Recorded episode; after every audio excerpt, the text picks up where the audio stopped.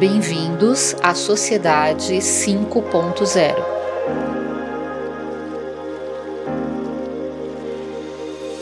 Olá, eu sou Davi Pereira.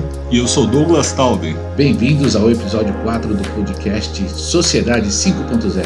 No episódio anterior, falamos sobre a visão para a agricultura em uma sociedade 5.0 e levantamos alguns dos benefícios e desafios dessa jornada a um futuro mais tecnológico, mas também mais humanizado. Desta vez, faremos um bate-papo sobre o que esperar das cidades inteligentes na sociedade 5.0 e temos um convidado especial para falar desse assunto, Marcos Vaz. Ele foi meu professor e me ajudou muito em algumas certificações dificílimas. Temos tanto conteúdo que dividiremos em dois episódios. Bem-vindo, Marcos!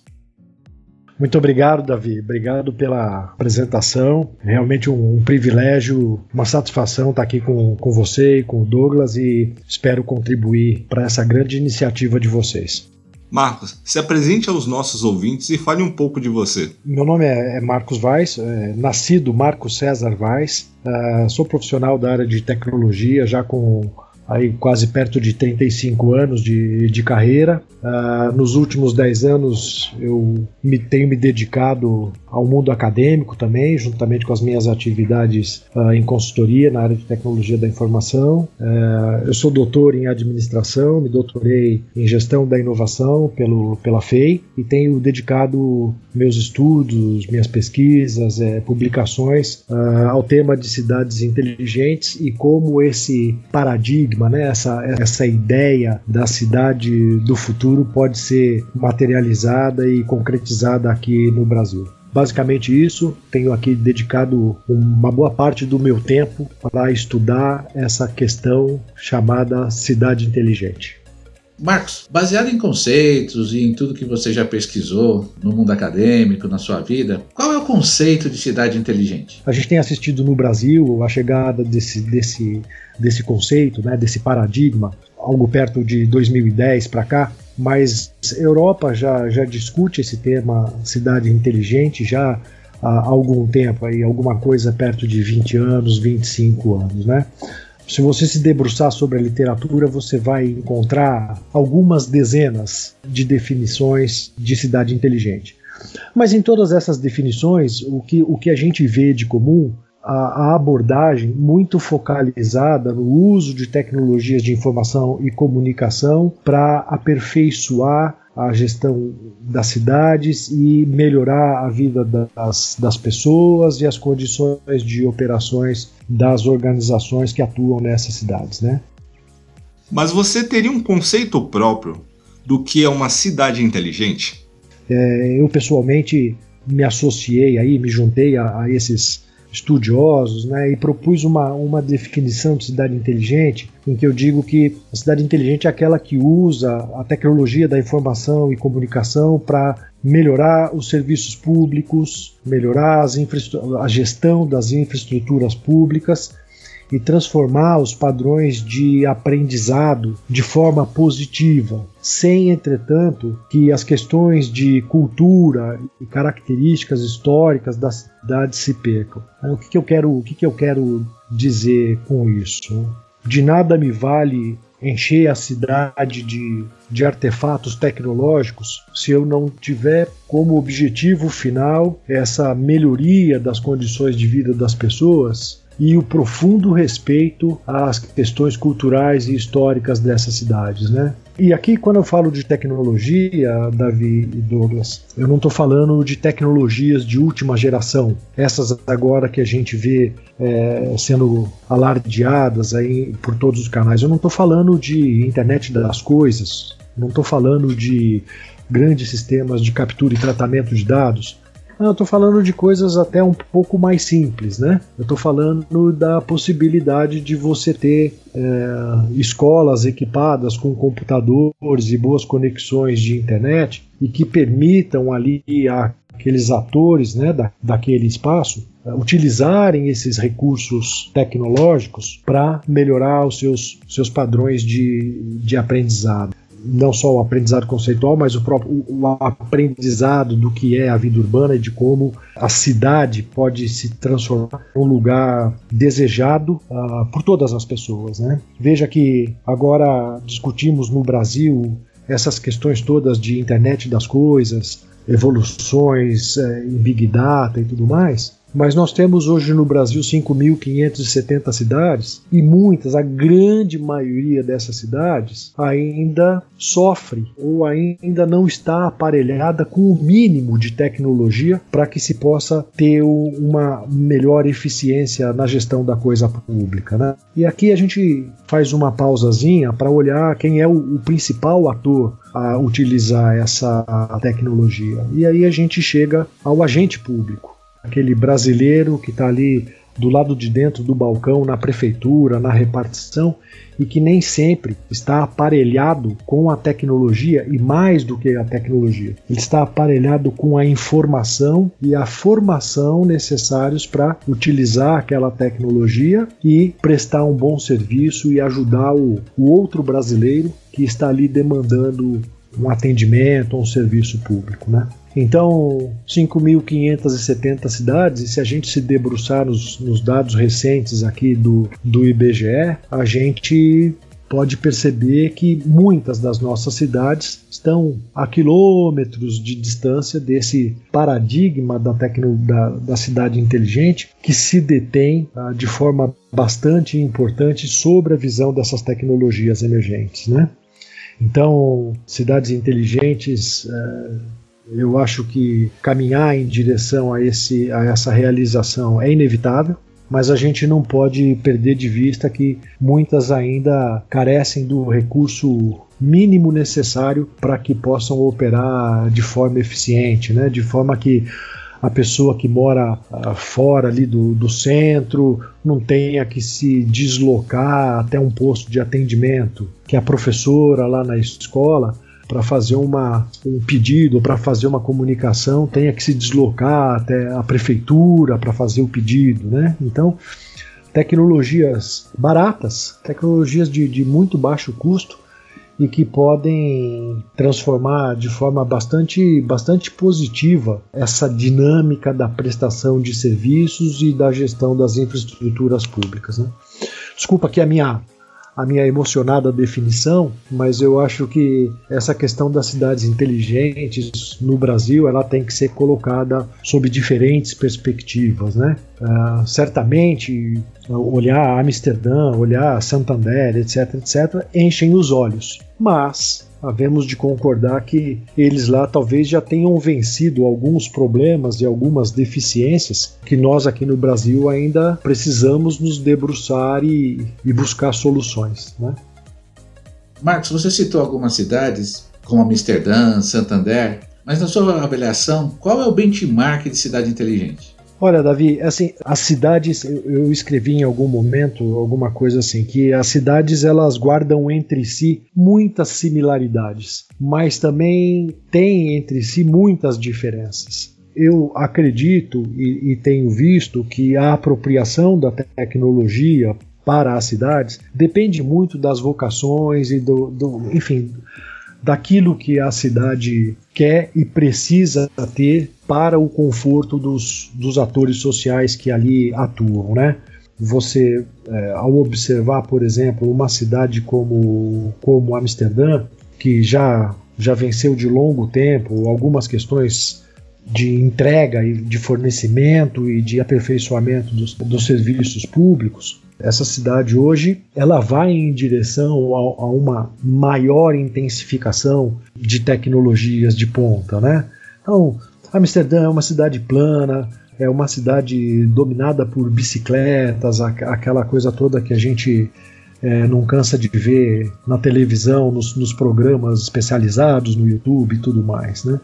Ah, essa, é, essa é uma característica é, bastante própria, quer dizer, o poder público, a, a cidade está nas mãos do usuário. Então, de posse ali do, do dispositivo móvel, ele consegue ver a que horas o tram vai chegar, então ele desce do escritório ali, atravessa a rua, pega o tram e se desloca rapidamente. Os eventos que acontecem na cidade, a internet de muito boa qualidade, a questão da, do acionamento de serviço público de saúde, do médico, da família, é, tudo isso na palma da mão ali do usuário, né, do cidadão, do usuário.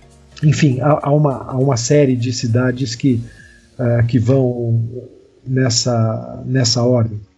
Mas o que, o que eu acho que é interessante, que é um, um paradigma bastante interessante, que talvez pudesse ser em algum momento até explorado pelo Brasil, é quando você pega o exemplo ali das cidades é, no Mar do Norte, né? Ah, você vai pegar ali Estocolmo, algumas cidades é, da Escócia, da Alemanha, ah, que a despeito de terem ali diferentes idiomas circulando ali naquela, naquela região, você vê a iniciativa de colaboração, isso é muito importante no contexto das cidades inteligentes, né? A colaboração, né? A colaboração do poder público, a colaboração eh, com a academia, com a iniciativa privada. Então, aquelas pessoas ali, aqueles gestores, se reuniram e, e, e, produziram ali uma ideia, e eu vou falar, cometer aqui a licença poética de dizer que eles produziram uma ideia de uma arquitetura tecnológica uh, simples, integrada, padronizada, com uma série de serviços que as cidades podem consumir dependendo da sua demanda ou desse, dependendo da sua, da sua característica. Né? Então você tem ali algumas cidades portuárias, ali algumas cidades é, um pouquinho mais para o interior, uh, que são cidades de grande fluxo logístico, e eles usam essas tecnologias para justamente adequar essa, essa, essa dinâmica urbana, né, gerenciar essa dinâmica urbana e com um grande foco na vocação dessa cidade. Né? Então, de novo, muitos dos problemas sociais e, enfim, de serviços, etc., já foram vencidos. Eu diria assim, assim como há diferentes definições para o tema ou para o termo cidade inteligente, há também diferentes métricas, né? Há diferentes visões de como você pode dizer se a cidade é mais ou menos inteligente. Eu, eu tenho uma, um pouco de precaução uh, com relação a isso, né? com, com relação a, a determinar um quociente de inteligência das cidades, né? É, porque no momento em que você faz isso, você passa a ser detrator de uma certa forma de outras cidades, né? É, é sempre eu, eu, vejo sempre com, com alguma dificuldade essa coisa do dizer que essa cidade é mais inteligente do que aquela. Mas de qualquer forma, né, você tem uma iniciativa importante na Europa que é o projeto European Smart Cities, uh, idealizado por um professor lá da Universidade de Viena, o professor Rudolf Gifinger, e ele, ele estabeleceu ali um, um ranking de cidades uh, que, passam, que passa por seis grandes dimensões. Né? Então, ele, sem dizer se essa cidade é mais inteligente do que aquela, ele oferece às pessoas, está aberto na internet, qualquer pessoa pode constar, qual cidade está mais bem aparelhada do ponto de vista da governança, da economia, do cidadão inteligente, enfim. Isso serve, né, esses indicadores servem para que as cidades ali dentro daquele escopo do projeto do professor Gifinger possam realizar benchmarkings, estudos e colaboração, enfim, e uma aprendendo com a outra para que todas possam possam prosperar, né? é, é, um, é um fenômeno interessante porque quando você olha aquelas, aquelas cidades. E nesse estudo que você se refere, de quantas cidades estamos falando? Eu não sei te precisar agora, são 190 e poucas cidades, 95 cidades, se não me falha a memória.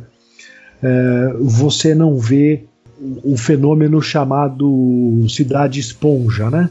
Quer dizer, você faz com que uma cidade prospere é, em detrimento de outras. Né? Então você concentra todas as riquezas naquela cidade, todos os esforços e o poder público está sempre muito disposto numa dada cidade e isso gera um, um efeito não, não tão positivo quanto esperado nas, nas cidades é, vizinhas. Né?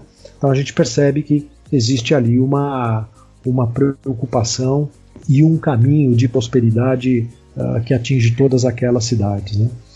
Esse é, um, esse é um fenômeno interessante. Então, você tem hoje no mundo muitas cidades, muitas cidades que que vão aí se é, recebendo o título de cidade inteligente. Existe uma fórmula para criar uma cidade inteligente? E em complemento, estamos falando só de tecnologia? As perspectivas podem ser diferentes, né? Então, a perspectiva de cidade inteligente de Estocolmo, por exemplo, é um pouquinho diferente da perspectiva de cidade inteligente de Barcelona ou de Santander, que é um pouquinho diferente de Amsterdã, que é um pouquinho diferente de Innsbruck, uh, enfim, de Montpellier, e as perspectivas vão se vão se diferenciando. Qual é a boa notícia, né? Todas essas cidades, de alguma forma, têm alguma coisa boa para ensinar. Né? Essa é uma grande notícia, né? Elas é, aprendem e ensinam para outras cidades. A notícia não tão boa, na minha opinião, é que é de fato importantíssimo olhar a experiência global. Mas acho que tão ou mais importante do que olhar essa experiência global é cuidar para que essa experiência tenha razoabilidade na aplicação local. Então, aquilo que vale para Amsterdã pode não necessariamente valer para essa ou para aquela cidade aqui no Brasil. Né? Então a gente tem que tomar um, sempre um, um cuidado para não confundir cidade inteligente como um depósito de sensores. Esparrama sensor para tudo quanto é canto na cidade e depois não sabe muito bem para que, que fez aquilo, né?